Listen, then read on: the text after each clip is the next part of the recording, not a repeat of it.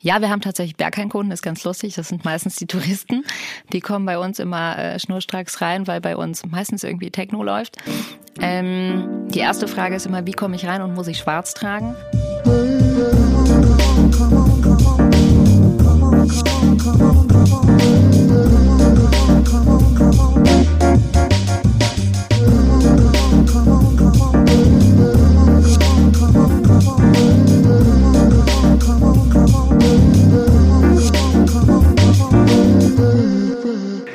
Herzlich willkommen zu einer neuen Ausgabe Modcast. Heute zu Gast bei Modcast Modcast. Das Wieso, Weshalb, Warum es diesen Podcast gibt. Klingt komisch, ist aber so und dranbleiben.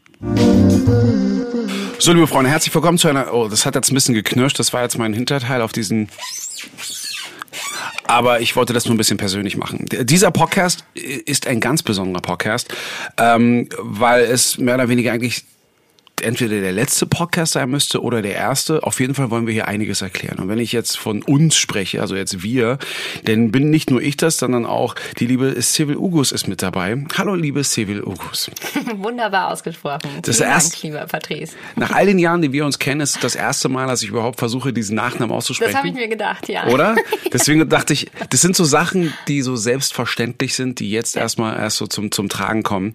Aber äh, Civil, du bist ja nicht ohne Grund hier. Wir könnten jetzt jetzt so tun, als wäre Corona schuld daran, ähm, weil tatsächlich ähm, eigentlich bist du ja der, der, der Modcast, muss man ja sagen. Oder beziehungsweise eigentlich bist ja nur noch du der Podcast. Ich bin jetzt dazugekommen.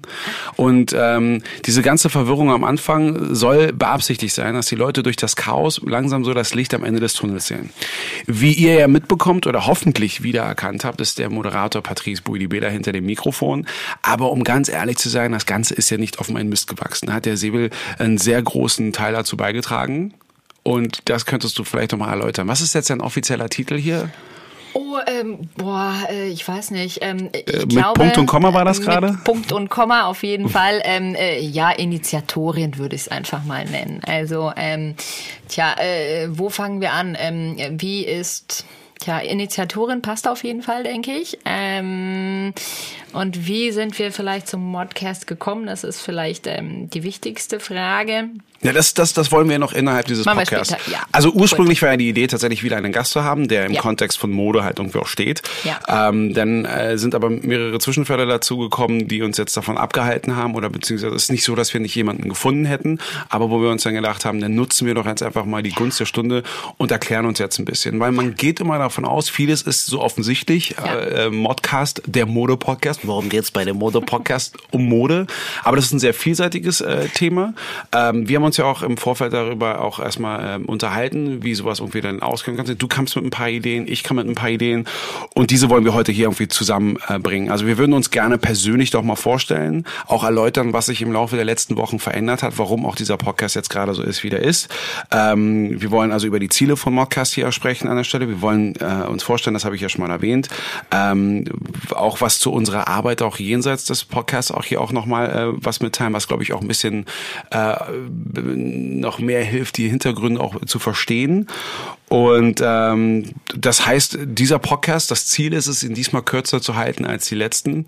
Also gebe ich den Ball wieder zurück zu dir, Sibyl. Du hast gesagt, du bist die Initiatorin. Ja. Du bist aber nicht die einzige Initiatorin gewesen, beziehungsweise die einzige Redakteurin. Da hat sich jetzt ein bisschen was getan. Ich weiß es, aber wir stellen uns mal ein bisschen dumm, wie bei der Feuerzangenbowle. Ja. Was ist eine Initiatorin und wie hat das jetzt so auf sich hier mit dem Podcast, dem Podcast? Also, ähm, der Modcast, der Mode-Podcast, ähm, hatte äh, zu Beginn zwei Initiatorinnen, mich und meine gute Freundin Grit. Ähm, und ja, tatsächlich auch jemanden im Hintergrund, äh, der nicht Initiator ist, aber uns einfach darauf angesprochen hatte. Das sind die Jungs von den Online-Marketing-Rockstars. Mit denen sind wir einfach befreundet. Die haben wir im letzten Sommer getroffen und haben festgestellt, dass wir gerne zusammen Bier trinken. Was schon mal ein guter Start für eine Zusammenarbeit Ich darf schon mal dazwischen grätschen, das höre ich jetzt zum ersten Mal, dass ihr befreundet seid. Sind wir tatsächlich. Diese, ja. also auch ja. das, glaube ich, ist auch schon mal wichtig bei so einem Podcast, dass der Moderator dieses Podcasts selbst etwas dazulernt. Befreundet heißt jetzt aber hier in der Fashion-Welt, das, das kann ja Bussi-Bussi-Freundschaft sein. Bier trinken hast du schon mal erwähnt, das ist schon mal ein Schritt weiter. Ja. Wie genau sieht diese Freundschaft aus? Äh, die Freundschaft sieht so aus, dass wir, mh, also wir treffen uns jetzt nicht einmal die Woche stammtischmäßig zum Bier trinken, sondern ähm, es fing mit einer gegenseitigen Sympathie an. Ich mag, was die Jungs machen. Was machen sie denn? Weil auch ich Ja. könnte auch nicht hundertprozentig sagen, was sie eigentlich Ja. machen. Es sind nette Typen in Hamburg, aber machen viel Medien. Ja, die, Gedöns. ich würde sagen, äh, das sind, äh, ja, sie wollen nicht mehr Rockstars genannt werden, aber ich finde schon, dass sie den Titel verdient haben. Ähm, sie sind äh, die Rockstar-Giganten, was so alles im Online-Marketing, E-Commerce, ähm, News für Startups, das ist ein sehr, sehr breites Feld und die haben vor wenigen Jahren angefangen, einfach ein Festival zu haben. So, und das, das ist das OMR-Festival, was äh, jedes Jahr im Mai in Hamburg stattfindet und haben dort versucht, ähm, Experten wie auch begeisterten Leuten einfach Informationen zu vermitteln. So, jetzt wird man sagen, Informationen vermitteln, pff, gibt's tausende Messen, alles langweilig, alles schnarchig. Und da kam, glaube ich, auch meine Sympathie für die Herrschaften auf. Die machen vieles anders, vieles auf einem Niveau, was Spaß macht, was neugierig macht. Ähm, und bei der Neugierde kam ich dann mit dazu, weil ich neue Formate mag und ich ähm, Veranstaltungen mag, die zukunftsorientiert sind. So und äh, die haben mit dem Festival angefangen wo es eben um ähm, das große Feld des Online-Marketings geht und haben das über die Jahre ausgebaut und mittlerweile machen die Jungs wesentlich mehr als nur dieses Festival. Und im letzten Sommer haben wir uns dann auf das erste Bier getroffen und haben erstmal gemerkt, dass wir uns mögen, was ich sehr wichtig finde für eine Zusammenarbeit. Und dann haben wir festgestellt, dass ich einen Heidenrespekt vor deren Arbeit habe und die einen sehr großen Respekt vor der Modewelt haben. Und so mussten wir uns dann gegenseitig eingestehen, dass wir von den Feldern des anderen Partners eigentlich nichts verstehen und haben dann gedacht, okay, cool, ähm, das ist der Start für etwas Neues, weil ähm, wenn da so zwei Experten zusammensitzen, die sich mögen und dann auch noch sagen können, ich, ich habe echt keine Ahnung, was du tust, aber ich find's gut. Ähm, und so kam die Idee auf zu sagen, okay, ähm, wir mögen Mode, wir, wir verstehen es aber nicht und ähm, ihr versteht Mode, versteht aber von unserer Welt nichts. Ähm, könnt ihr das Wissen so bündeln, dass sowohl interessierte Menschen als auch Ahnungslose zuhören wollen. So. Das ist jetzt aber schon eine sehr breite Definition. Ja. Wobei, äh, vielleicht sollte man an dieser Stelle auch irgendwann sagen, was macht dich denn jetzt bitte zu einer Modeexpertin? Weil, Ja. wenn ich jetzt mal so ganz grob hier so ein paar Sachen reinräume, ich glaube eigentlich, dass wir uns ja wirklich hier so aus dem ganzen Berliner Geschehen irgendwo auch kennen, von den diversen Veranstaltungen. Ähm, von denen es in Berlin ja zahlreiche gibt. Ähm, immer noch, es gibt, glaube ich, nee, es gab mal mehr Veranstaltungen als Coronaviren hier in dieser Stadt. Sorry, das musste so ein Point sein. Vor allen Dingen auch, äh, wahrscheinlich sind wir alle schon tot, wenn das hier ausgestrahlt wird. Das, wir, wir produzieren das jetzt nur für Außerirdische. Ähm, aber eben tatsächlich, äh, denn über dieses sich kennenlernen habe ich dann irgendwie erfahren, dass du ja auch einen Laden hattest, einen relativ großen, auch im, im Bikini, also ein, ein historisches Gebäude kann man ja schon sagen hier in Berlin, wo du eine sehr große Fläche hattest für alternative Klamotten, also jetzt nicht so Secondhand-Klamotten, sondern äh, also s- schon alternative Klamotten. LNFA. Ja. Ähm, ich gebe auch ganz offen zu, ich habe mich einfach, es, ich habe mich nie getraut zu fragen, wofür es eigentlich steht, Ja. weil ich dann immer so getan habe, als ob das ist hier in so einer Tun viele, Großstadt, alles gut. ist in einer Großstadt sehr, Ja. sehr hilfreich. Also, was hat dich zu einer Modeexpertin, zu einer Ladeninhaberin ge gemacht, dass du jetzt in der Position bist, jetzt hier in, in dem Gespräch mit OMR zu diesen Mode-Podcastern gekommen bist? Äh, ja, ähm, ich hol mal, also ich bin Quereinsteiger, das ist, glaube ich, ähm, wichtig an dieser Stelle kurz zu erwähnen, weil die meisten irgendein sehr spannendes, wichtiges Modestudium hinter sich haben. Ich bin ähm, das, was man gemeinhin einen Juristen nennt. So. Ähm, Das ist das Erste, was ich gedacht habe. Sie ist Ne? bestimmt Unbedingt, Juristin, unbedingt. Fashion, Jurist. Ja, Ja, total. ja, nein, was? Ähm, und habe vor zehn Jahren glücklicherweise den Absprung hinbekommen. Ähm, habe dann ein paar Jahre in der PR gearbeitet und hatte dann ein sehr großes Netzwerk an Menschen, die in Berlin vor allem Mode machen. Also junge, aufstrebende Designer, die wirklich großartige Mode schaffen, die aber ähm, weder jemand sehen kann, noch kaufen kann, noch tragen kann, weil einfach keine Plattform dafür damals da war. Und das ist jetzt knapp sechs Jahre her. Und nachdem ich diese Menschen gekannt habe und jemand aus dem Bikini kannte, der mich damals darauf ansprach und meinte, hey, willst du hier nicht mal was machen? Und ich erstmal gelacht habe und meinte, ja genau, wenn man so kleine junge Designer unterstützt, fängt man auch gleich am Kudamm an. ähm, und die meinten, nee, das können Sie sich voll vorstellen. Habe ich gedacht, gut, wir probieren es mal aus, wenn es knallt, dann knallt's. Ähm, und oh Wunder, es hat nicht geknallt, es hat funktioniert. Und äh, ja, ich bin selbst bis heute darüber überrascht. Ähm, Vor allem auch so, wenn man sich in Berlin auskennt, ist ja auch so ja. der Part äh, nicht unbedingt so der, der so der Mode zugesprochen wird. Also man kann über Popkultur sprechen, wenn wir über die Kinder vom Bahnhof Zoo sprechen, dann können wir noch über David Bowie reden, aber das ist dann etwas, was in den 70er Jahren zurückliegt. Ähm, nur wenn man, um sich das mal so vorzustellen, also im Bikini-Haus zum Beispiel, das ist ja quasi auf dem Weg ähm, vom, vom ähm, Breitscheidplatz, wo zum Beispiel das große Drama ja passiert ist, wenn man jetzt ja. hin zum, zum äh, Elefantentor vom Zoo Adungwald läuft. Da waren früher jede Menge äh, Klamottenläden drin. Ich kenne es noch aus meiner Teenagerzeit. Mhm. Da gab es äh, äh, ein bisschen später auch das Post-Exchange, wo es halt alles so diese hip-hop-lastigen Klamotten gab. Also alles, was ranzig war, war eigentlich dort.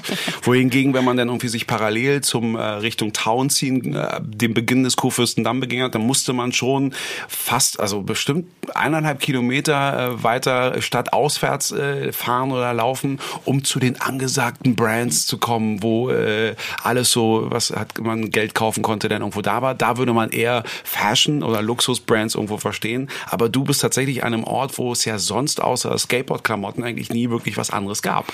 Nee, man sagte auch mal, das habe ich aber erst im Nachgang erfahren, ehrlicherweise, nachdem ich den Store schon hatte, das Bikini Berlin hatte auch lange so einen Titel wie die Totgeburt, was für ein äh, ja, Geschäftsinhaber schon schwierig ist, wenn man sowas dann im Nachgang erst mitbekommt. Wegen, dem ähm, mangelnden, wegen der mangelnden Laufkundschaft. Weil genau. die meisten ja lieber denn tatsächlich so vom Kudamm aus genau. über den Townziehen entlang gelaufen sind, weil genau. meistens dann das Endziel das KDW war am genau. Wittenbergplatz. Genau. Ähm, und das KDW ist, finde ich, auch nach wie vor eines der größten und besten Häuser deutschlandweit. Ähm, ich finde, die machen sehr, sehr viel richtig. Aber ich glaube, das Bikini kam mit dem, was sie gemacht haben, genauso wie wir ähm, mit unserem Konzept, die kam halt zur richtigen Zeit als einfach sich auch ähm, etwas im Konsum verändert hat. Also Menschen konsumieren schon immer und sie konsumieren in der Regel nach äh, bestimmten Mustern. Also in der Regel kaufst du das, was du am häufigsten siehst oder was deine besten Freunde anhaben oder, oder, oder. Also es gibt für vieles einen Schlüssel. Und es war lange Zeit, waren es immer dieselben Parameter, die dafür gesorgt haben, dass Menschen Dinge gekauft haben. Und dann kam damals zeitgleich mit meiner Ankunft hier äh, so langsam das Thema Nachhaltigkeit und bewusstes Konsumieren auf, ähm, wo es dann um Produktion, um Qualität, um ich möchte nicht viel haben, aber gute Sachen haben. Ich möchte meine Sachen mögen. Ich möchte im besten Falle keinen Ausschlag von der Baumwolle auf der Haut kriegen. Also das fällt es relativ weit, würde ich sagen, in der Kleidung. Und da kamen wir damals richtig. Und genauso auch das Bikini, was von vornherein gesagt hat, okay, Berlin hat übrigens nur so, by the way, 45 Shopping Center. Vielleicht sind es jetzt mehr, so. Ähm, was ich glaube, wir brauchen ist. noch mehr. Unbedingt, ja. unbedingt. Wir sollten noch ein weiteres Shopping Center Hauptsache aufbauen. Parkplätze ist das ja. Wichtigste. Ja. ähm, und so fing unsere wilde Reise an. Ich habe ähm, ja wirklich äh, jeden Monat gedacht, okay, äh, das, das kann nicht funktionieren. Das äh, macht eigentlich gar keinen Sinn äh, weil ich die Bewegung, also damals war es eine kleine Bewegung. Heute wird nur noch über Nachhaltigkeit und was ist morgen gesprochen, weil einfach die Ernsthaftigkeit da ist. Damals waren es meine Freunde, die irgendwie das Eco-Spülmittel benutzt haben. Alle anderen haben immer noch fleißig äh, Wasserhahn fließen lassen und einfach mal geguckt, was passiert ist. Ähm, und ich glaube, wir haben einfach, wir waren die Ersten. So, das, das, das ist halt, glaube ich, immer wichtig, wenn du eine gute Idee hast, der Erste zu sein. Und das war damals einfach so. Also es kam viel Know-how, aber auch ganz viel Dusel mit dazu. äh, für die, die nicht wissen, was Dusel ist, äh, Glück zum rechten Zeitpunkt, würde ich es nennen, oder?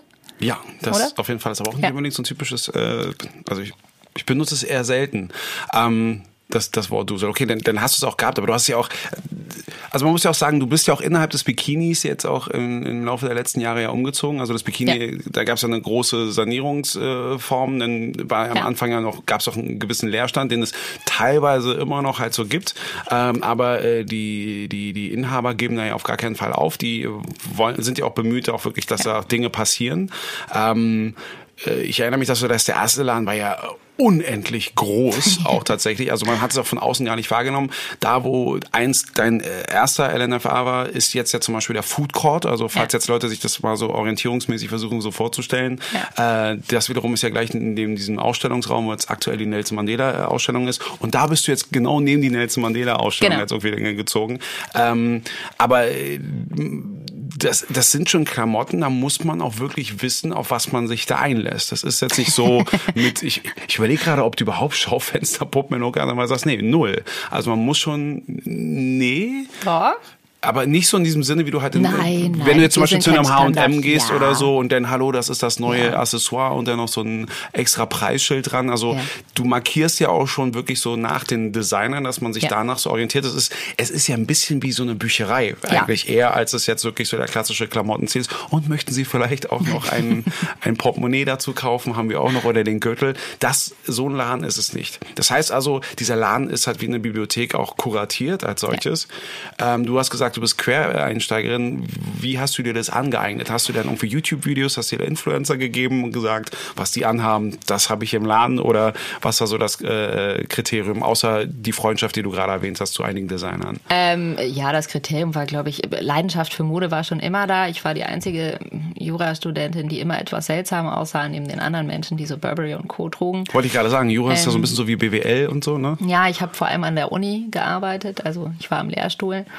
Ähm, und trug dann immer die bescheuertsten T-Shirts. Ich weiß gar nicht, heute würde ich es wahrscheinlich nicht mehr machen, aber damals war man jung und wild. Ähm, und deswegen, also ich, die Leidenschaft war schon immer da, so, ähm, und man hat sich immer dafür interessiert. Und äh, ich gehöre einfach zu den Menschen, die während des Studiums immer gearbeitet haben. Also ich musste mich einfach selbst finanzieren und das habe ich einfach in ich habe einfach für jeden Klamottenstore gearbeitet, den man so kennt. Also hast du hast du so wie ich für H&M gearbeitet? Natürlich. Hast du so wie ich für Footlocker gearbeitet? Nee, Sneaker, da bin ich total raus. Es war ähm, nicht nur Sneaker, ich habe auch Socken verkauft. Entschuldige, entschuldige. Siehst du, so. mein mein Nichtwissen merkt man sofort. Ich bin nur bei den Sneakern. Nee, also ähm, ich habe für jeden ich würde jetzt fast fiesen Giganten sagen, aber das ist Quatsch, weil ich das in einem Ökokosmos sehe. Ich glaube, die Großen müssen da sein, genauso wie die Kleinen da sein müssen. Aber ich habe für alle Großen gearbeitet und für ein paar Kleine. Und ähm, wenn du das lang genug machst, und das habe ich ähm, von meinem 15. Lebensjahr angemacht, bis ich dann hier in Berlin war, da war ich bei 30, ähm, dann weißt du eigentlich, wie es geht. Also wenn es dich interessiert. So. Ähm, ich gebe zu, Steuern und so, das war schwierig. äh, da, und das ist eine Juristin, das ist ja ein bisschen ähnlich. Da weiß man, ja. da gibt es bestimmte Regeln, an die man sich halten muss. Ja, Regeln, äh, das schaffe ich und äh, die meisten ähm, haben auch noch mal ein bisschen mehr Respekt, wenn ich dann sage, okay, ich bin eigentlich Jurist so. Ähm, aber das lernt man ja. Das, also ich, ich finde Zahlen, das, das kann man lernen. Das ist nicht schwierig. Ich glaube eher, du brauchst etwas, ähm, was sich Passion schimpft, weil nur so machst du sowas. Ansonsten macht Jungdesigner-Förderung wenig Sinn. Du musst es lieben, weil einfach sehr, sehr viel Arbeit dahinter steckt. Viel mehr als ähm, so ein ganz normaler Store eigentlich funktioniert, weil wenn man bei uns reinkommt, das hast du ja schon erklärt, wir sehen ein bisschen aus wie eine gut kuratierte Bibliothek. Du kommst rein und denkst erstmal, oh mein Gott, was ist das? So. Und was passiert hier drin? Und wieso zum Teufel ist es so laut bei denen? Ähm, und was uns, glaube ich, sehr auszeichnet, ist, dass wir nicht einfach nur sagen, hey, guck mal, das ist ein schöner blauer Pulli, so, weil den schönen blauen Pulli kann man auch woanders kaufen. Wir können erzählen, wie dieser Pulli gefertigt wurde, was das Besondere an diesem Pulli ist, weil wir tatsächlich, wenn man ein Dreierpack Socken oder ein weißes T-Shirt kaufen will, ist man bei uns halt falsch. Das, das wäre Quatsch. Das ähm, ist auch nicht unsere Expertise. Das juckt mich auch irgendwie nicht. Ähm, mir geht es eher darum zu sagen, okay, ähm, das ist komplett nachhaltig gefertigt oder das ist aus einem Material, das hast du noch nie gesehen. Oder wenn ich sage, du kannst in dieser Jacke duschen gehen, so. Ähm, was viele auch machen, gerade hier grundsätzlich. Im, im Ostteil in der Clubszene und so, aber das ist dann eher ungewollt. genau, das passiert dann auch mal. Ähm, nein, die Passion, äh, die zeichnet uns vor allem aus. Wir lieben das, was wir tun und ich glaube, dass das merken die Menschen, die bei uns reinkommen. Die in der Regel, und das ist das Absurde an der ganzen Geschichte, als wir den Laden damals aufgemacht haben, habe ich gedacht, oh mein Gott, hier sind nur normale Menschen. Was willst du denn mit denen tun? Normal in Anführungszeichen. Also ich kann noch einmal ähm, Ja. noch mal extra betonen, das hat eben tatsächlich so, wir von Westberlin reden. Also ähm, es gibt ja einige Leute, die diese Grenzen nicht mehr sehen wollen, aber es ist ein paar Sachen, was natürlich schon organisch gewachsen ist. Teilweise Teil, äh, ein, ein Teil der Klamotten, die du anbietest, würde ich tatsächlich normalerweise eher so im Ostteil der Stadt irgendwie so beim Hackischen Markt oder so vermutet haben. Ich meine, auch der Hackische Markt hat sich immens verändert. Äh, ich erinnere mich noch an früher, ähm, das hat irgendwie so die ersten Adressen halt für mich, denn wenn es halt irgendwie Kudamm relevant waren, waren dann vielleicht noch früher Pik und Kloppenburg oder so, wo du halt so das Standardrepertoire bekommst, so die Brot- und Butter, äh, Butter-Fashion, so ich brauche einen Anzug oder ich brauche ein Polo äh, und allem, was dazugehört. Dann gab es auch noch Nike Town, die damals so das größte Haus waren. Ähm, also Nike ist ja immer noch am Town ziehen, Ja. aber natürlich auch so vom Konzept. Die Zeiten haben sich ja, auch- hat sich total verändert. Ähm, und eben auch erwähnt, gerade so diese Luxusbrands, die weiter oben sind. Zwischendurch waren noch so zwei, drei Autohäuser und das war's. Ähm, ich fand es interessant, wie hast du die Leute überhaupt dazu animiert, dann wirklich in den Westen zu kommen? Um halt in den Laden sich halt irgendwie Klamotten zu holen, die aber auch nicht unbedingt halt so gerade on sale, buy, buy three, get five oder was auch Nee, immer. ja, das machen wir grundsätzlich Gott sei Dank nicht. Ähm, ja, man muss sagen, äh, klar, äh, im Westen hast du halt auch viele Menschen. Ne? Wir sind nah am Zoo, das heißt, irgendwie sind ein paar Menschen sowieso da. Aber ähm, unser großes Glück war auch äh, von Anfang an, dass ich halt aus der PR komme. Das heißt, ich mache halt Pressearbeit so. Ähm, das heißt, wir haben neben dem, was das Bikini einfach an Werbung schaltet oder so für die Mieter tut oder für die eigene Kommunikation, waren wir immer sehr, sehr laut dabei. Das heißt, wir hatten furchtbar viele Veranstaltungen in den fünf Jahren. Also wir haben immer wieder Menschen eingeladen, uns kennenzulernen. Das heißt, dass es Kundenveranstaltungen waren, sei es, dass wir irgendwie ein Thema hatten. Ähm, wir wollten immer auch darstellen, dass Mode äh, sehr breit gefächert sein kann. Ähm, das heißt, äh, ich sehe Mode einfach, äh, auch wenn es die Luxushäuser gibt und äh, jeder seinen eigenen Geschmack hat, aber ich glaube einfach, dass Mode, auch wenn man was nicht mitnimmt, auch einfach inspirieren kann. Und deswegen haben wir jahrelang daran gearbeitet, einfach die Tür zu sein, wo man sich wohlfühlt, vorbeischaut. Und wenn du nichts mitnimmst, dann weißt du aber vielleicht, was du in fünf Jahren vielleicht mal tragen willst. Und wenn nicht, ist auch okay. Aber du hattest irgendwie sowas wie eine Horizonterweiterung. So. Und dafür haben wir sehr, sehr viel Pressearbeit einfach auch gemacht und das hat gut funktioniert. Ja, wobei, es gibt einen, Laden, ähm, das ist ja, da macht man ja keine Werbung für, weil den gibt's ja nicht mehr. Ich glaube auch einen Laden, der auch den Kudamm mal auch so neu definiert hatte, war eben auch so 14 Ounces, Ja. wo Karl-Heinz einfach Ja. so, so den, den super Lauf hatte, Ja. wo erst, wo er dann erst äh, im, äh, in Mitte eben in der Nähe vom Hackischen Markt ja irgendwie begonnen hatte, äh, dann auch so diese ganzen Bread and Butter Büros dann auch plötzlich dann zum Kudamm hin äh, geführt wurden, weil es ja auch ein saniertes Haus irgendwo gab, da waren noch 14 Ounces drin. Ne?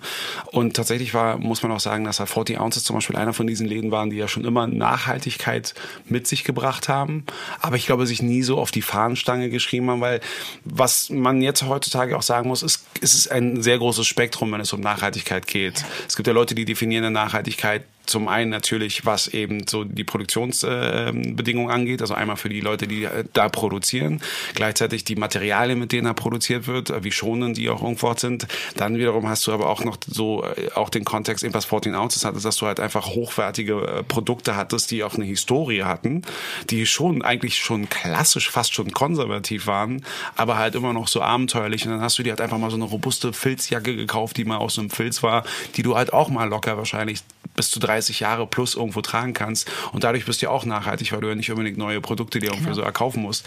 Muss man aber auch sagen, das Konzept ist ja auch halt sehr schwierig gewesen und so. Und dann kommt halt so ein Laden wie LNFA, LN, LNFA wo dann halt mit der halben Nummer Mauer, äh, wo du dann plötzlich ähm, einfach auch so Designer und Co. hast, wo äh, man nicht auf Anhieb drauf kommt, so das ist berechtigt, dass sie halt so einen hohen Preis zum Beispiel haben. Aber du hast ja nicht nur teure Klamotten, du hast irgendwie was günstigeres, aber wie kannst du denn von einem Kunden oder einer Person, die in den Laden reinkommt, irgendwie so ausgehen, die Person möchte so und sowas haben. Es könnte auch sein, dass jemand im Anzug dahin kommt und sagt so, am Wochenende, sagte nicht meiner Frau, gehe ich ins Berghain, da brauche ich ein bisschen was, du, was ein bisschen fescher ist. Hast du was für mich? Also gibt es auch so eine Kandidaten oder gibt es eben tatsächlich Leute, die spezifisch kommen, zu dir und sagen, Ja. Seville, du weißt Bescheid, ich brauche wieder eine neue Garderobe. Weil Ja.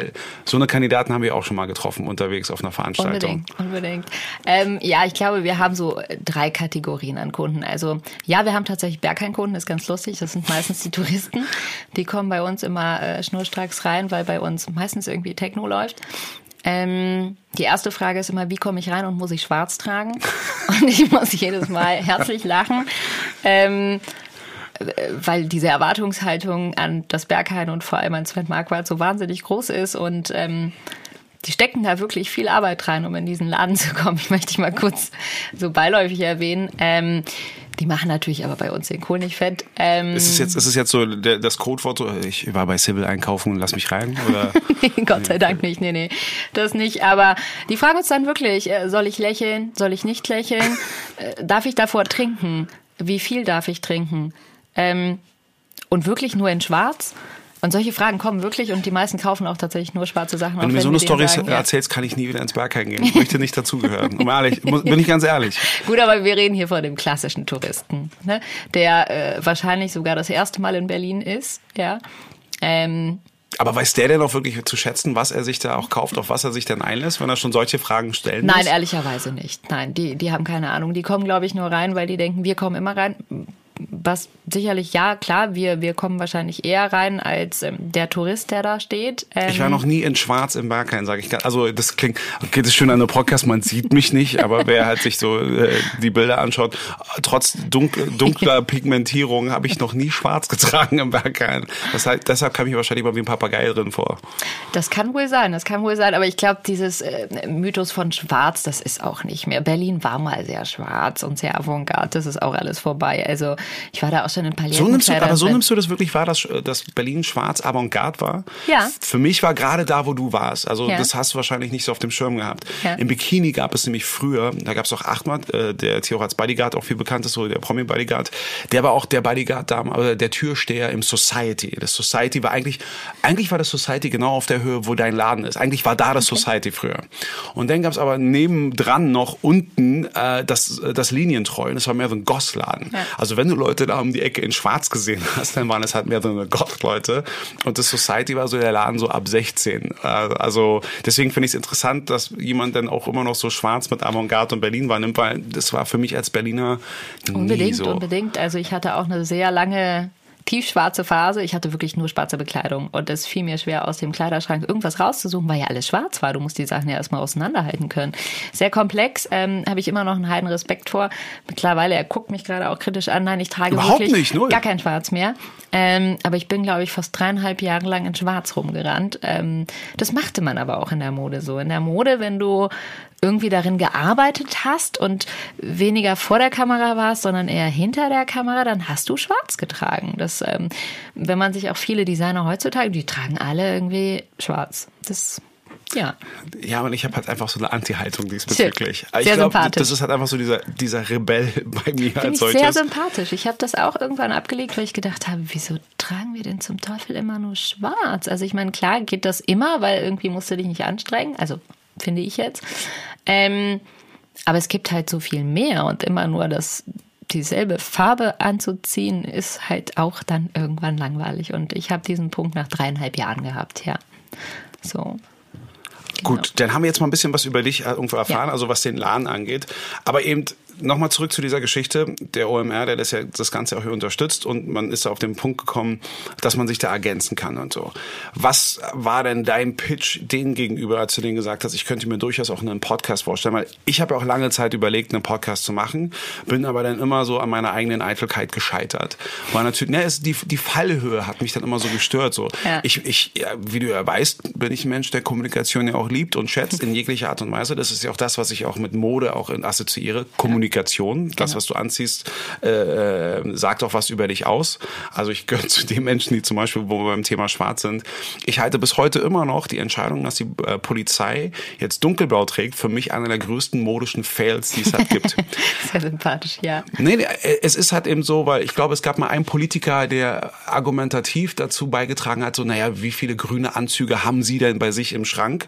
Und wenn er immer so äh, gehört hat, keinen einzigen, sehen Sie, also warum soll der Polizist damit rumrennen? Dann dachte ich so, ja, aber der Polizist ist ja kein Fashion Victim in der Form, der so, I'm too sexy for my uniform, too sexy, sondern er sollte etwas darstellen. Und ja. bei mir war es immer so, wenn er eine grüne Uniform stand, war es immer so ein bisschen so Gewehr bei Fuß. Natürlich hat das was auch ein bisschen mit der militärischen Herkunft ja, ja auch so zu tun, aber das war das, was es ausgemacht hat. Und so, sobald dieses Dunkelblau drin war, war es für mich, konnte ich es weniger ernst nehmen, ja. weil es halt sehr nah an jedem Security Service oder jeder möchte gerne, ich habe irgendwo New York ja. Polizeifilm gesehen und jetzt möchte ich auch so sein. Ja. Das war eher lächerlich, aber das Grün hat etwas dargestellt, es hat kommuniziert, hier ist Autorität und das war für mich eins dieser Beispiele, wie halt wirklich so ähm, Bekleidung auch funktioniert, in dem Form, dass es etwas äh, äh, indiziert. Und ähm, Worauf ich eigentlich dann wollte, ist halt, weil ich auf diese OMA-Geschichte komme, dass du mit denen drüber gesprochen hast. Ähm, war das für mich, als wir über, darüber gesprochen haben, Mode-Podcast zu machen, weil genau das, was ich gerade genannt habe, dass halt das sehr vielseitig ist, dass es halt gerade im Kontext von Nachhaltigkeit so ein großes Spektrum gibt. Mhm. Und ich fand, da gab es halt sehr viel Potenzial, dass es halt sehr fokussiert geht. Hingegen, wenn ich jetzt selbst einen Podcast gemacht hatte und heute rede ich über Welpen. Welpen sind heute ziemlich süß. Hauptsache, ich erzähle was heute. Aber das wäre erfolgreich. Also Welpen sind ein wichges Thema. Ja, aber dann wäre es nächste Woche dann schon wieder äh, äh, Steaks mit, mit Marmelade gewesen und das hätte viele Leute irritiert und dann äh, wäre wär das halt einfach äh, zu durchmischt. Weil ich wünsche mir immer eine offene, vielseitige Gesellschaft, aber manchmal braucht der Mensch eben auch eine, eine Orientierung. Es, manche Parts müssen schon sehr homogen sein. Ja. Und ich fand so den, den ähm, so diese, diesen, diesen Überbegriff Mode als solches ganz gut, obgleich ich auch wusste, dass es dann schwierig sein wird, das so zu vermitteln, weil jeder natürlich auch mit Mode entweder positive Sachen, so von wegen äh, Couture, Kreativität, wilde Partys, äh, Sexiness und so weiter vermittelt, aber gleichzeitig auch von sich selbst voreingenommen, oberflächlich. äh, jetzt kommt ja auch noch hinzu, auch umweltschädigend, weil halt ja. einfach so viel produziert wird und so weiter und so fort. Ähm, aber ich finde, dass es halt einfach noch so viele andere Aspekte gibt, wie gerade rede ich mit jedem immer über diesen Vergleich, das habe ich dir auch erzählt, ähm, Umsatz von einem Unternehmen wie Volkswagen, Umsatz von einem Unternehmen wie LVMH, Louis Vuitton, ja. Moore Hennessy. Ähm, das kann ich auch nochmal ganz kurz, weil wir den Podcast haben. Wenn man bedenkt, dass halt Louis, äh, Louis Vuitton, Moore Hennessy, der Name sagt ja schon, diese ganzen Marken damit unterkommen, die einen Jahresumsatz zuletzt gemacht haben von 40 Milliarden. Ähm, 40 Milliarden ist schon sehr viel aber nichts im Verhältnis zu 240 Milliarden, die ein Unternehmen wie Volkswagen dann irgendwo halt macht. Interessanter wird's für mich denn, wenn man bedenkt, was machen diese Unternehmen? Bei Volkswagen mitunter neben Bugatti und äh, Audi, Porsche, Volkswagen gibt's aber auch Nutzfahrzeuge, da denkst du, okay, damit kann man noch was anfangen. Ähm, hast du denn Louis Vuitton More Hennessy, wo du sagst, okay, ich habe jetzt mein Hennessy verschüttet, einfach mal um zu zeigen, dass ich es kann, habe meine Louis Vuitton Tasche mit dabei. Äh, also alles Sachen, die du eigentlich nicht wirklich brauchst. Ja. Da muss man wissen, dass diese, diese 40 Milliarden Umsatz gegenüber diesen 240 Umsatz äh, dennoch aber äh, ganz speziell, wenn, wenn du bedenkst, dass dafür Louis Vuitton 10 äh, Milliarden Umsatz macht und äh, Volkswagen in Anführungsstrichen gerade mal 12. Also die Marge ist einfach unglaublich ja. groß. Das heißt also rein monetär. Ja. Also da muss man nicht mal ein BWLer sein, um zu verstehen, sag mal, mit Unsinn krieg ja wirklich ja mehr irgendwie so zusammen, als jetzt mit etwas, wo vielleicht die Welt irgendwie noch verändern kann. Lass uns unnütze Sachen produzieren. Ja, aber ich finde, und das sagt ja auch schon sehr viel über die Gesellschaft aus und solche Aspekte, das fand ich halt interessant. Das hatte so eine gewisse Richtung. Das ist das, was ich auch hier bei diesem äh, Mode-Podcast irgendwo mit reinbringe. Aber ich glaube jetzt nicht, dass du über Volkswagen und Louis Vuitton mit OMR gesprochen hast, um zu sagen, die Welt braucht noch Mode-Podcast. Weil äh, das Instagram ist voll von Leuten, die sich ja. mit Mode auseinandersetzen. Es ja. gibt diverse Blogs, es gibt äh, Accounts, es gibt äh, tausend Sales, es gibt äh, unterschiedlichsten Meinungen. Also was war deine Idee, als du gedacht hast, ja, Mode-Podcast, das ist es. OMR hört mir zu. Ähm, ich glaube, es ist derselbe Hintergrund, äh, wie es tatsächlich vielleicht auch im LNFA oder im LNFA ist. Ähm, Horizonterweiterung war es halt auch wieder ein Stück weit. Also zu sagen, die Menschen, die uns zuhören, hören tatsächlich mal, klar habe ich einen Geschmack. Ne? Wie gesagt, vor ein paar Jahren habe ich nur schwarz getragen, mittlerweile nicht mehr. Ein paar Sachen mag ich, äh, andere wiederum nicht. Aber ich sehe halt meinen Auftrag vor allem da drin, alles Mögliche zu präsentieren, weil ich halt denke, wenn du Mode liebst, wirklich liebst, dann ist dein Hauptauftrag immer offen zu sein, was sehr schwer ist, weil Mode eben auch geschmacksorientiert ist. Das heißt, ähm, man, man, man schließt vieles auch gleich für sich aus, weil man es nicht mag. So. Ähm, und ich glaube, das ist der Riesenunterschied zwischen Modcast und den Formaten, die es tatsächlich schon gibt. Also es gibt Modepodcasts, es ist nicht so, als würde es keinen geben, aber es ist äh, meistens ist es dann wirklich äh, geschmacklich konnotiert. Das heißt, eine Person erzählt was, also was einem schmeckt, was einem nicht schmeckt, ähm, was gerade vielleicht angesagt ist und dann gibt es tatsächlich von vielen Magazinen auch noch mal einen Podcast, aber die haben nun mal auch alle eine Marschrichtung. Das heißt, ähm, eine Vogue liest sich zum Beispiel anders als eine Glamour, das ist klar. Also, weil die Glamour-Mädels, die sind eher 16, 17, 18, 19. Und die Vogue-Leserin, wenn sie denn noch gibt, weil Print ja schwierig geworden ist. Aber ich lese sie übrigens, by the way.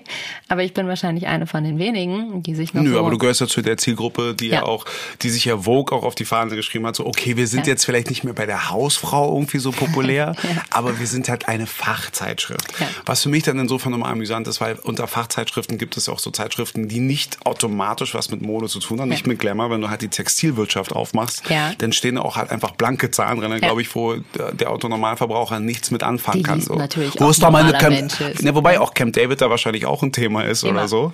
Ja. Äh, immer noch, äh, ob es einem gefällt oder nicht, das kenne ich aus meiner Zeit als MTV-Moderator, Mhm. dass ich das immer halt sehr amüsant fand, wenn halt alle irgendwie eine Mariah Carey sein wollten, aber dann Wolle Petri einfach so die Hallen einfach ausverkauft hat.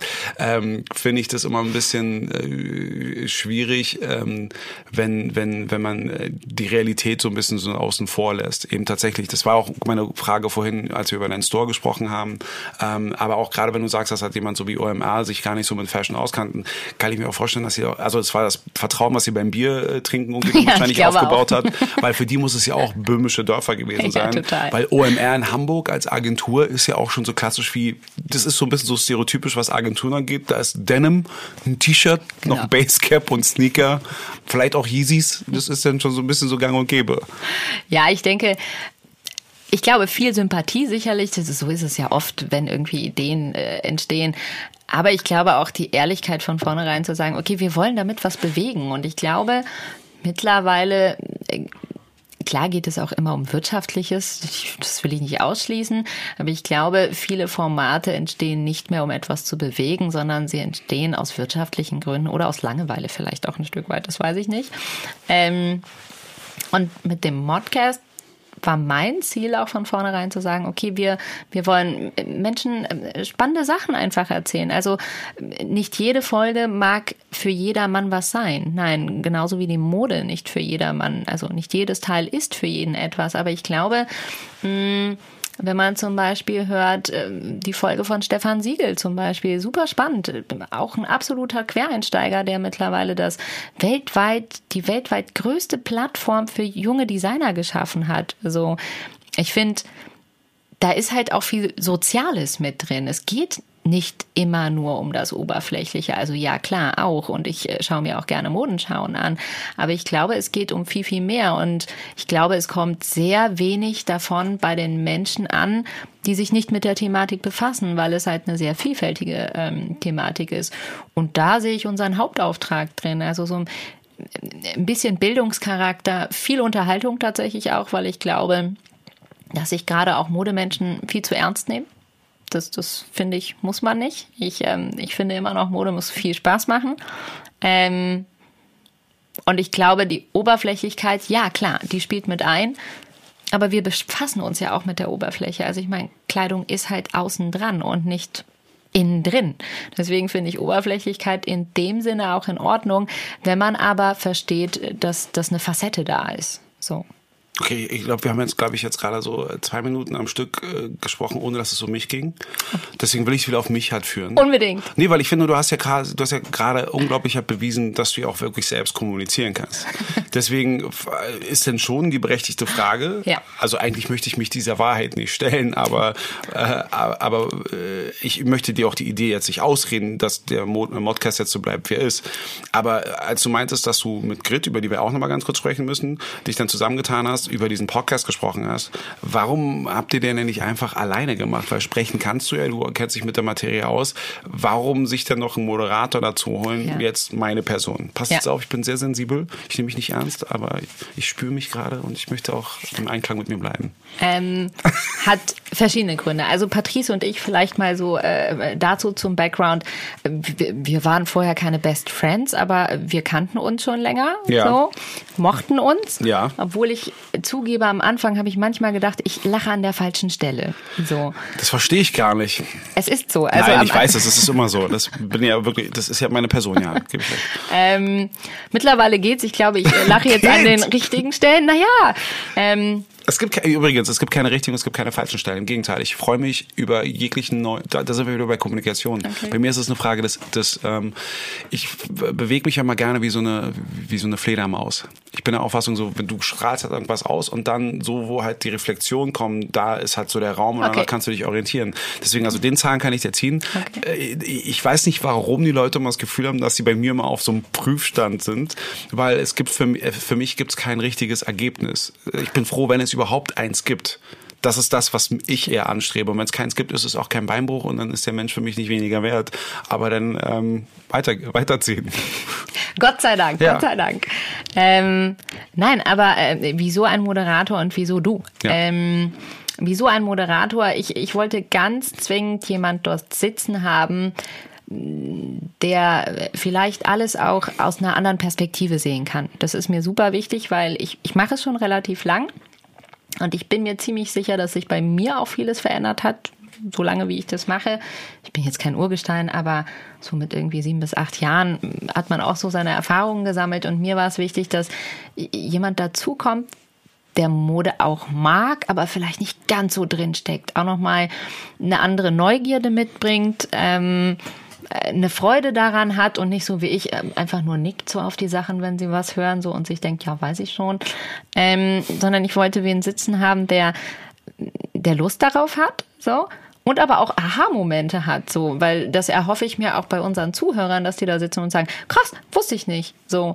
Ähm, und deswegen auch kein super Fachexperte und ähm, auch nicht ich, weil ich rede sehr viel, wie man merkt. Ähm, und nee, ich bin immer gerne die Frau im Hintergrund und deswegen wollte ich unbedingt einen Moderator haben.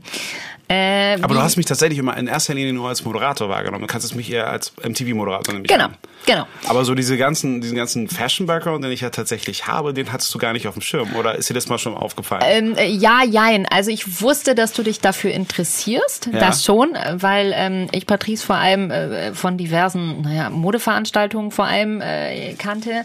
Free ähm, Snacks-Veranstaltung nenne ich sie immer. Schön. ja, stimmt tatsächlich, ja. Wir gehen nur zum Essen und Trinken dahin. Und meistens gibt es leider nicht zu essen, das möchte ich mal rausrufen. Du gehst auf die falschen Partys. Verdammt. Ich weiß immer, wo es was zu essen gibt. Danach orientiere ich mich immer. Wir müssen uns öfter zusammentun Ja. abends, damit ich auch mal was zu essen kriege. Ähm, nein, ich wusste, dass du auch interessiert bist und äh, auch ein Level hast, aber äh, machen wir es kurz, wir lernen uns auch mit jeder Folge besser kennen, Ja. was ich umso cooler finde, weil so ist es für mich auch spannend. So, also ich wollte ein Projekt, was auch wächst, weil du hast schon recht, ich habe eine Vorstellung von diesem Podcast gehabt, aber dadurch, dass es ein Podcast ist und eben kein geschriebenes Wort, kann es sich halt auch entwickeln und das finde ich halt gut, weil ich jemanden sitzen haben wollte, der smart ist, äh, der seinen eigenen Blickwinkel hat und vielleicht ist tatsächlich auch verändert, weil äh, es muss nicht so sein, wie es ist. Es muss unterhalten und es muss irgendwie äh, ein bisschen was Neues in das Leben der Menschen bringen, in der riesigen Welt von Mode, Lifestyle und alles, was drumherum passiert. Dennis, hier, Dennis, hier mein nachträglicher Pitch, weil ich glaube, wie du es gerade gesagt hast, viele Leute sind am Anfang immer ein bisschen irritiert. Also einer meiner besten Freunde, Robert Hofmann, der sei mal gegrüßt an dieser Stelle, ähm, hat mal eine ganz interessante Sache gesagt. Er meinte, Patrice, wenn du eine Minute hast, sei nett. Wenn du fünf Minuten hast, sei du selbst. Weil er auch wusste, dass es dann immer halt ein bisschen äh, schwierig ist, weil ich halt so ein bisschen so auf dieser Ma Mathematikerschiene bin. So der, die kürzeste Verbindung zwischen zwei Punkten ist eine Gerade. Ähm, früher hast du das immer noch ein bisschen so definiert, so von wegen äh, als Berliner ist ein Mensch mit Herz und Schnauze Sache, da bist du ehrlich. Ähm, irgendwann später kam auch so der Versuch, auch ein bisschen taktvoll dabei zu sein. Es gelingt mir nicht immer, aber ich lerne stetig, äh, stetig dazu. Und ähm, tatsächlich den Zusammenhang, den ich mit Mode habe, basiert einfach natürlich aus dem aus dem Popkulturellen. Ja. Dadurch, dass ich auch mit der mit der Hip Hop Kultur groß geworden bin. Also die 80er waren ja auch wesentlich bunter und vielseitiger, teilweise manchmal bunter und vielseitiger als heute. Ja, was, da, was damit zusammenhängt, dass wir kurz vor vom Absturz waren, atomare Bedrohung und so weiter, No Future, die Punkbewegung, dann hattest du die Popper, die Waver, äh, die Mods und all das. Du hattest wirklich so eine Vielzahl, die Rockabillys. Ähm, und Berlin war ja dadurch, dass wir so, ein, so eine Inselstadt waren, ähm, gab es nicht sehr viele Ausflüchte. Das heißt also, man hat sich auf engem Raum häufiger begegnet und hatte auch Kontakt mit anderen. Das hat mich als Person auch irgendwie geprägt. Ich mein Vater kommt aus einem afrikanischen Land, aus dem Kongo spezifisch. Ähm, also ich habe das dann immer so gesagt, so, wenn, äh, so als Teenager, ich finde es immer so, ähm, dieser Begriff, den Leute immer sehr negativ verstehen, weil er auch negativ ist, aber den ich als sehr äh, humorvoll irgendwo angehe, so diese Rastenschande. Ich bin ja all das, was der Führer nicht gerne gesehen hätte, bis hin zu dem Fahrzeug, was ich fahre. Ähm, aber das war halt Berlin, weil du in, in der besetzten Stadt warst. Also die Alliierten waren da, der Input war da. Ich komme aus einer Schicht, wo Reisen nicht unbedingt so unser großes Thema war, weil die äh, Mittel nicht da waren. Aber durch diese ganze internationalen äh, ähm, Quellen, die es hier gab, hatte ich halt die Möglichkeit, auch wirklich sehr weltoffen groß zu werden. Und ähm, so gab es auch wenig Berührungspunkte, also Berührungsängste mit vielen Flächen. Sei es jetzt nun auch, äh, also da ging es wirklich mehr um den Mensch. Also bei uns gab es das Thema Integration nicht, weil wir waren nun mal alle in einem Boot. Das war so. Ähm, es hat sich leicht, die Welt hat sich leicht aufgeteilt in Westberlin, in Ostdeutschland, äh, Westdeutschland und Spandau. Ähm, und ähm, da gab es halt irgendwie extrem viele Einflüsse. Die Amis waren halt so die die äh, tonangebenden Alliierten. Also deswegen kam auch so der Zugang so zur Hip-Hop-Kultur, ähm, was für mich dann auch wichtig war, wenn du dann doch irgendwann so ein bisschen so, äh, so, so äh, naja, Konflikte hattest aufgrund dieser Hautfarbe, die hatte ich auf eine andere Art und Weise. Weil ich auf einer Alliierten-Schule war, gab es halt Diplomatenkinder aus Afrika, die dann im Osten gewohnt haben, aber auch auf der französischen Schule waren. Und für die war ich dann plötzlich zu weiß. Wenn mich allerdings irgendwie paar Skinheads auf der Straße angehauen und so und dann mich beschimpft haben, dachte ich immer so, halt die Fresse, ich habe zwei Weltkriege verloren, jetzt Piano. also da war ich selbstbewusst genug, um mich da irgendwie klarzukommen. Ich bin halt mit sehr vielen Arkadaşlar, so türkisch Freunden halt ja. irgendwo auch hier groß geworden, auch hier Märkisches Viertel, Reinickendorf. All das, also dieser Input war schon immer sehr vielseitig. Und der Zusammenhang zur Mode, irgendwann hat sich das einfach ergeben, tatsächlich über, über, ähm, über einen über einen homosexuellen Mentor, also der mich nicht jetzt so eingeführt hat oder wie auch immer, sondern ähm, so das auch mal gleich hier anzumerken, sondern der mir, es war Amerikaner und der mir auch einfach mal so einen anderen Aspekt gezeigt hat. Und über ihn habe ich überhaupt das Selbstvertrauen bekommen auch zum Beispiel dann so im Bereich Mode mich dann damit auseinanderzusetzen, so insofern, dass ich mich als okay gefühlt habe, auch so zu modeln. Und äh, das Modeln war für mich, weil eigentlich wäre ich am liebsten Schauspieler geworden. Habe aber mal okay. gedacht, so außer Othello, was soll ich sonst noch hier machen? Da gibt's nicht sehr viele Rollen. Das war noch vor dem 11. September. Da hast du noch nicht irgendwo so Ehrenmörder gebraucht oder was auch immer, sondern äh, vielleicht irgendwo mal einen Tellerwäscher.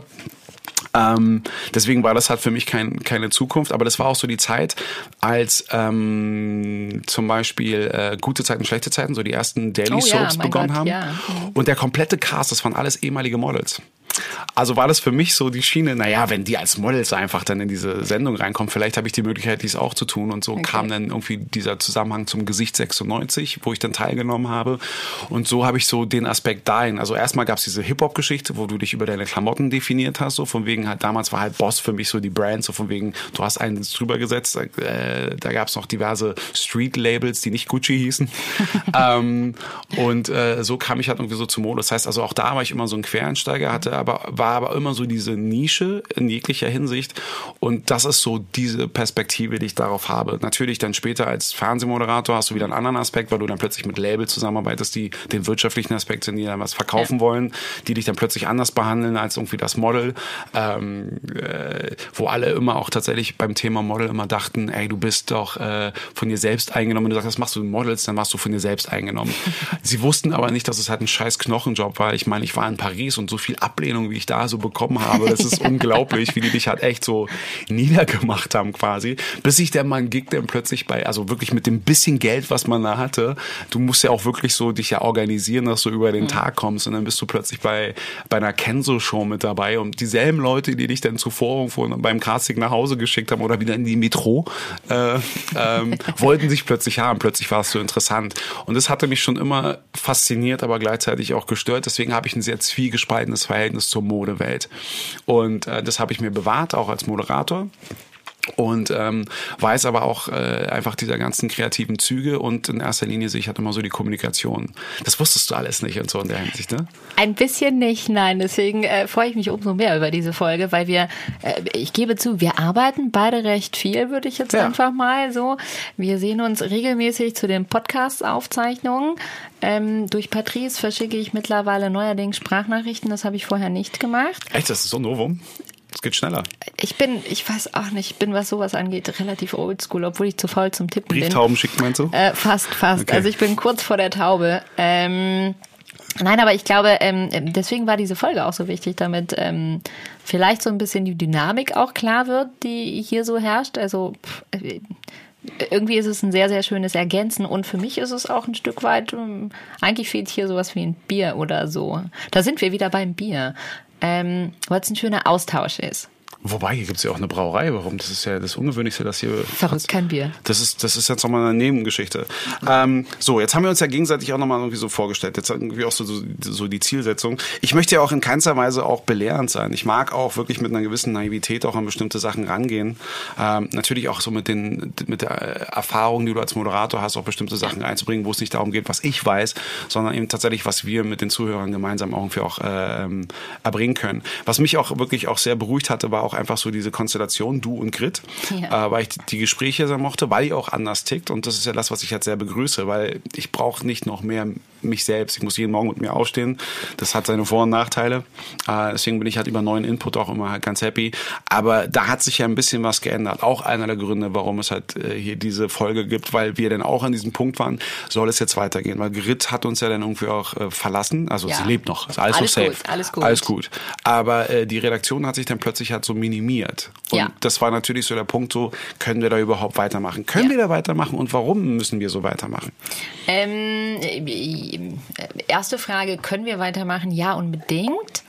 Ähm, Grit was war und ist super wichtig für die Initiierung dieses Formats gewesen, weil sie einfach die Idee mitentwickelt hat. Also wo es hingehen soll, äh, was wir so denken, was hier passieren kann. Ähm, was wir damit erreichen wollen, äh, weil äh, ich sehr stark in der Modenummer lebe und äh, Grit ist sie nennt sich immer Kommunikationsveteran. Ich würde einfach sagen, äh, sie ist eine wahnsinnige, ja, ihr Know-how in der Kommunikation ist einfach bahnbrechend. So, ähm, für mich ein wahnsinniges Vorbild auch. Ähm, und deswegen war sie vor allem in der Entstehungsgeschichte ja, genauso wichtig äh, wie ich und du, so, damit das Ganze hier ähm, zum Laufen kam.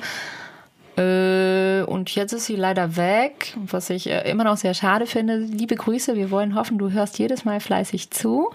Ähm, wir checken das, wir checken das. Wir haben auf jeden Fall, wir haben so einen Tracker, wir ja. haben so einen, so einen, so einen kleinen, äh, sowas wie, ein, wie ein Sensor oder so. Nein, ja. gibt es sowas? Ja. Haben wir, haben wir installiert, wir, wir beobachten dich, so wie es heutzutage ist. Die Socken stehen ja übrigens sehr gut, Grit. ja. Ähm, ja, die hat uns leider verlassen, weil sie jetzt einen anderen Auftrag hat so und ähm, ein bisschen auch mehr in der Heimat Heimat sein wollte und nicht mehr hier in Berlin.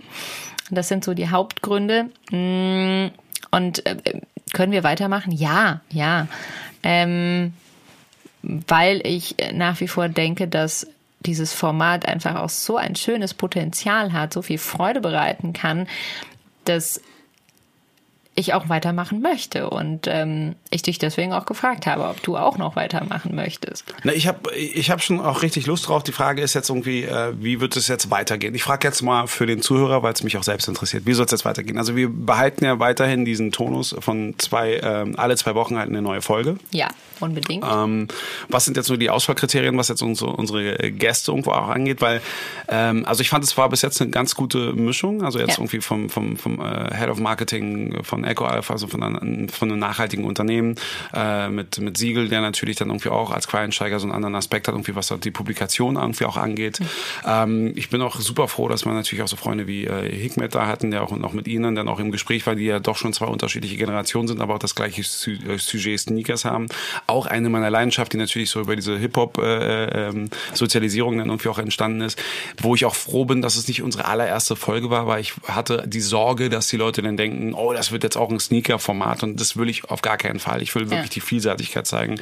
Und ich war auch super glücklich über Marcel Ostertag, den wir zu Beginn hatten. Ja. Aber was ist denn jetzt noch im Petto und was glaubst du, sind denn so die Geschichten, die, die wir da noch erzählen könnten, die äh, eben tatsächlich, die es in der Glamour bis jetzt noch nicht gab oder die der Camp David-Träger als solches noch nicht so mitbekommen naja, hat? Also ich glaube, ähm, ich weiß gar nicht. Also ich glaube, es gibt äh, zwei Sachen, die man, glaube ich, erwähnen muss. Äh, geplant war von vornherein nicht einfach nur Modegäste da zu haben. Also ja, wir werden immer Menschen aus der Mode da haben, aber wir werden sicherlich auch mal einen Fotografen da haben bin ich total dafür. Ne? Ja. Ähm, weil ich Mode als ein Kommunikationselement sehe, was aber auch alleine eigentlich gar nicht funktioniert. Das heißt, spielen immer Kunst und Musik mit rein. So, vielleicht auch noch viele andere Facetten, aber ich sehe vor allem Kunst und Musik sehr, sehr nah dran. Das heißt, geplant war schon immer, und das wird sich dann in der nächsten Zeit auch abzeichnen, dass wir eben auch andere Genres hier mit reinmischen. Also wir werden hier nicht nur Modemenschen haben, aber Menschen haben, die Mode lieben. Ja, das heißt, jeder von denen wird irgendwie irgendwie seinen eigenen äh, Bezug zu der Mode haben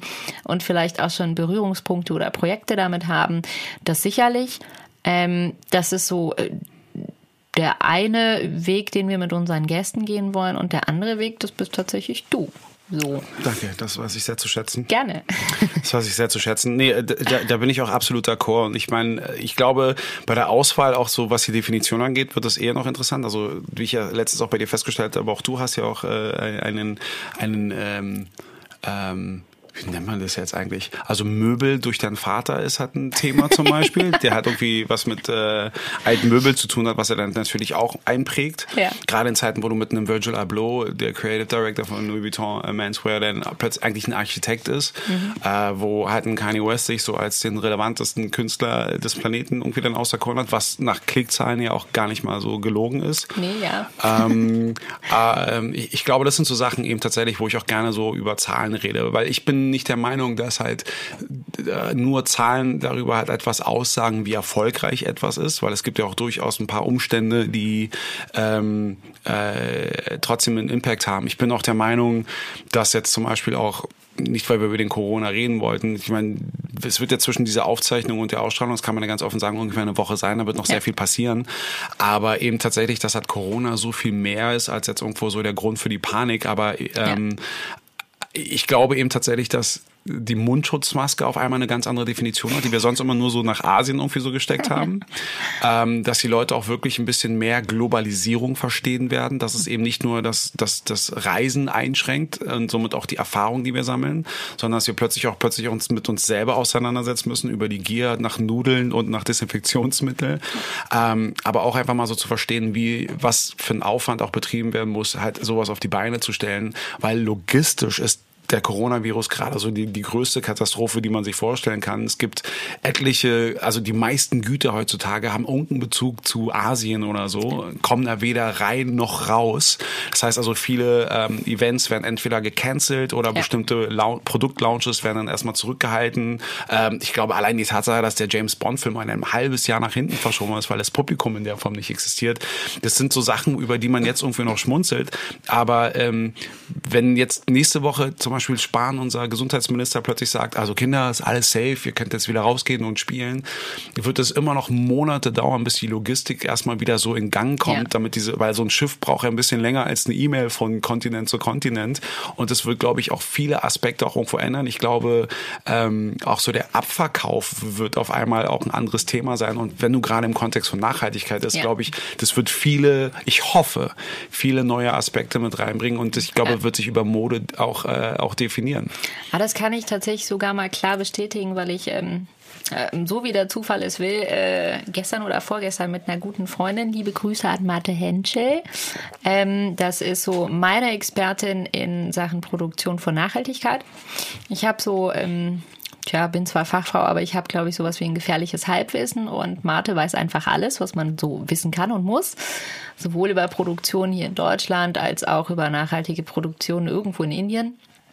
Und ähm, Marte und ich, wir hatten über diverse Projekte gesprochen und irgendwie natürlich ging es auch um Corona und sie meinte, weißt du was, hat auch positive ähm, Aspekte, ähm, bei denen klingeln die Telefone heiß, weil für verschiedene Firmen es jetzt viel spannender geworden ist, einfach Produktion nach Europa zu verlagern. Also vielleicht nicht direkt nach Deutschland, weil Deutschland die Kapazitäten gar nicht hat, um in den Größenordnungen zu produzieren. Aber es gibt einfach Firmen. Düsseldorf würde sich freuen. NRW. Unbedingt, ja so unbedingt. Also äh, wir konnten auch mal das Handwerk, aber es gibt halt einfach nicht mehr sehr viel, weil einfach sehr, sehr viel runtergewirtschaftet wurde. Ähm, es ist tatsächlich einfach so, dass Sie als äh, ja, Brain in Nachhaltigkeit tatsächlich jetzt schon einen positiven Effekt auf Produktion in Europa festgestellt hat, was ich sehr begrüßenswert finde, weil ähm, Produktion in Europa auch einfach lang nicht so teuer sind, wie alle Menschen immer glauben. So, es muss nicht in Bangladesch gefertigt sein, damit man es konsumieren kann. Man, man muss vielleicht fünf Euro mehr bezahlen, aber es sind halt tatsächlich auch nur fünf Euro und man kann es länger tragen, man kann es einfach waschen. Total verrückt. Mehrmals über mehrere Jahre tragen. Ähm, und deswegen, also ich will damit nicht sagen, ich äh, freue mich über Corona, das jetzt nicht.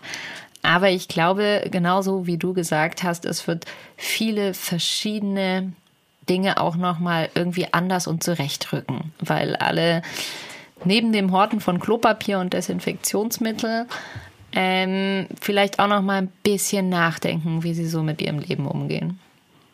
Und um das nochmal zu ergänzen, weil ich auch selbst bei mir auch anfange, ich meine, wir sind dann natürlich auch ein, ein Podcast, der auf diversen Streaming-Plattformen irgendwie so zu haben ist, aber auch da fokussiert man sich bei dieser immens großen Zunahme reduziert man sich eher und macht dann hat mehr so den Fokus auf so persönliche Sachen und ich glaube auch der zwischenmenschliche Austausch wird doch ein anderer sein, ja. weil man dann auch eben das auch mit dem nicht dem Nachbarn die Pasta wegkaufen und so weiter und so fort, sondern ich glaube auch da wird sich halt einiges hat und wieder tun, dass die Leute halt wieder mehr miteinander kommunizieren, eben auch mehr ausgehen und äh, da glaube ich wird sich auch einiges tun. Also das alles würde ich sehr gerne begrüßen hier bei dem Mockcast.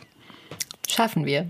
Ja, jetzt haben wir eigentlich alle Punkte durch. Ja. Es dürfte so rekordmäßig so die, der kürzeste Podcast von allen gewesen sein. Ich schau mal Glaube. zur Technik rüber, das war Stunde. Eine, eine okay, ähm, Also, okay. gefühlt. gefühlt. Gibt Aber es sonst noch was? ja. ja, weil Samuel, du weißt nicht, wann du das nächste Mal hier wieder vors Mikrofon gehst. Wenn du jetzt noch etwas sagen willst, deine, deine Fans, Freunde, Äh. kaufen deine Platten oder so loswerden willst, kannst du das jetzt tun. Ja, unbedingt. Also hört auf, Klopapier zu kaufen. Es wird bald Nein, nein, wieder nein, nicht, besser. nicht all das Klopapier kaufen. Klopapier ist schon okay. Ja, ja, ein bisschen dürft ihr zu Hause horten, das ist okay. Ich bin Mama, ich habe immer von allen Produkten irgendwie zu viel zu Hause, aber das liegt daran, dass ich irgendwie nicht immer einkaufen gehen kann.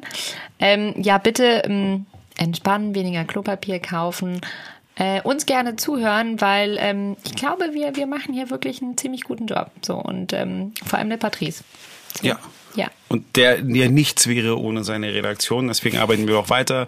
Äh, folgt uns gerne auf unseren Instagram-Accounts. Äh, der Mode-Podcast hat ja auch seinen eigenen jetzt gefunden. Ja. Dass, dass, dass, dass es auch irgendwie gezielt wirklich um Mode geht. Nicht so bei mir so der gemischte äh, Genau. Schwachsinn zwischen Steaks und Welpen. Ah, Welpensteaks. Okay, das geht da zu weit. Ja, ähm, aber das wäre, weißt du, alles in einem. Unbedingt, das werden wir Effizient. aufzeichnen. Nee, dann vielen lieben Dank, dass du da bist. Es ist ja kein Abschied, weil ohne dich geht's ja auch nicht weiter. Bloß dann übernehme ich jetzt hier wieder so das Mikrofon und äh, bin natürlich dann überrascht, wenn ich dann alles noch auf der anderen Seite Oh ja, zu sprechen bekomme. das dürfen alle sein. Sehr cool. Danke fürs Zuhören und empfiehlt uns gerne weiter. Ja, unbedingt. Modcast, der Mode-Podcast auf Instagram. Tschüss.